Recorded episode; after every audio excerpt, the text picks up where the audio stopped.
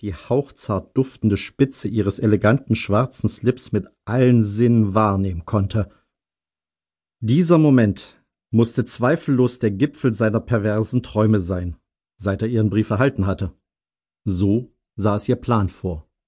So war die Botschaft verfasst, so schien sie beim Empfänger angekommen zu sein. Anders ließ es sich nicht erklären, dass er auf ihren wahnwitzigen und völlig unglaubwürdigen Vorschlag eingegangen war.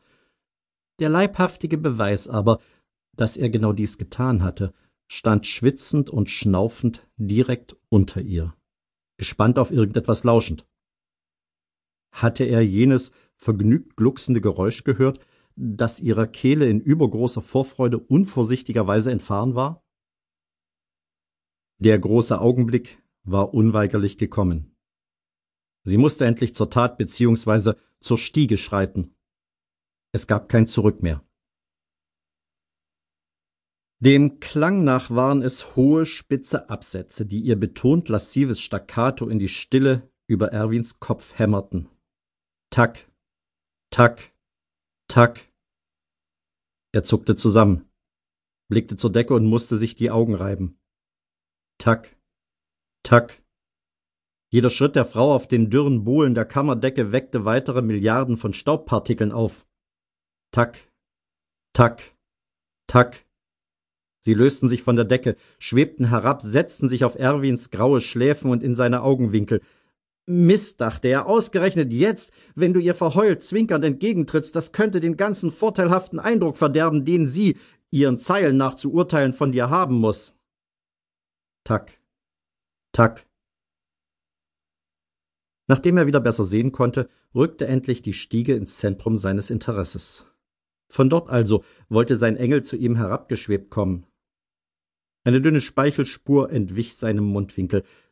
Er bemerkte den Fauxpas, wischte ihn mit einem Taschentuch fort und trat nun seinerseits vor jenes wenig vertrauenerweckende, wackelige Holzkonstrukt.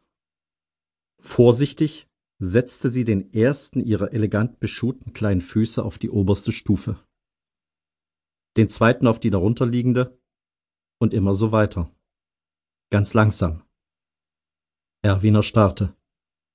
Er konnte seinen Blick nicht von diesen langen Beinen wenden. Eine Wolke ihres Parfüms benebelte sein Gehirn, der Speichelfaden aus seinem Mundwinkel schwoll an, er bemerkte es nicht. Um ihn nicht unnötig abzulenken, verkniff sie es sich, Erwin auf sein Gesabber hinzuweisen. War ja in Ordnung, sollte er ruhig. Immerhin bewies die unappetitliche Tatsache, dass er sich nun voll und ganz in ihrer Gewalt befand. Dieses Wissen ließ ihre vollen Lippen noch zuckersüßer lächeln. Das betörende Strahlen ihrer Augen hypnotisierte den erstarrten Erwin. Sie war die Schlange, er das Kaninchen. Als sie sich schließlich direkt vor ihm auf die Stufen niederließ und ihre Beine seinem Blick leicht öffnete, verlor der dicke, schweißgebadete Mann die Kontenance. All seine Bedenken waren verflogen, alle sorgsam im Kopf zurechtgelegten Vorsichtsmaßnahmen und Hintertürchen ausradiert, alles früher Geschehene, das sehr wohl mit diesem wohlgestalteten Weibsbild zu tun hatte, wurde verdrängt von jenem übermächtigen Gefühl der Lust, von der Gewissheit. Sie will es. Sie will es tatsächlich. Hatte er nicht immer schon geahnt, dass sie allen Beteuerungen zum Trotz einfach nicht genug bekommen konnte? Und ihn, ihn hatte sie bestimmt, es ihr zu besorgen, wie es noch keiner ihr besorgt hatte. Den Kopf voll solcher halbgarer Überlegungen stürzte er ihr zu Füßen. Zitternd vor Begehren tasteten sich seine Finger über ihre Füße, Waden und Schenkel.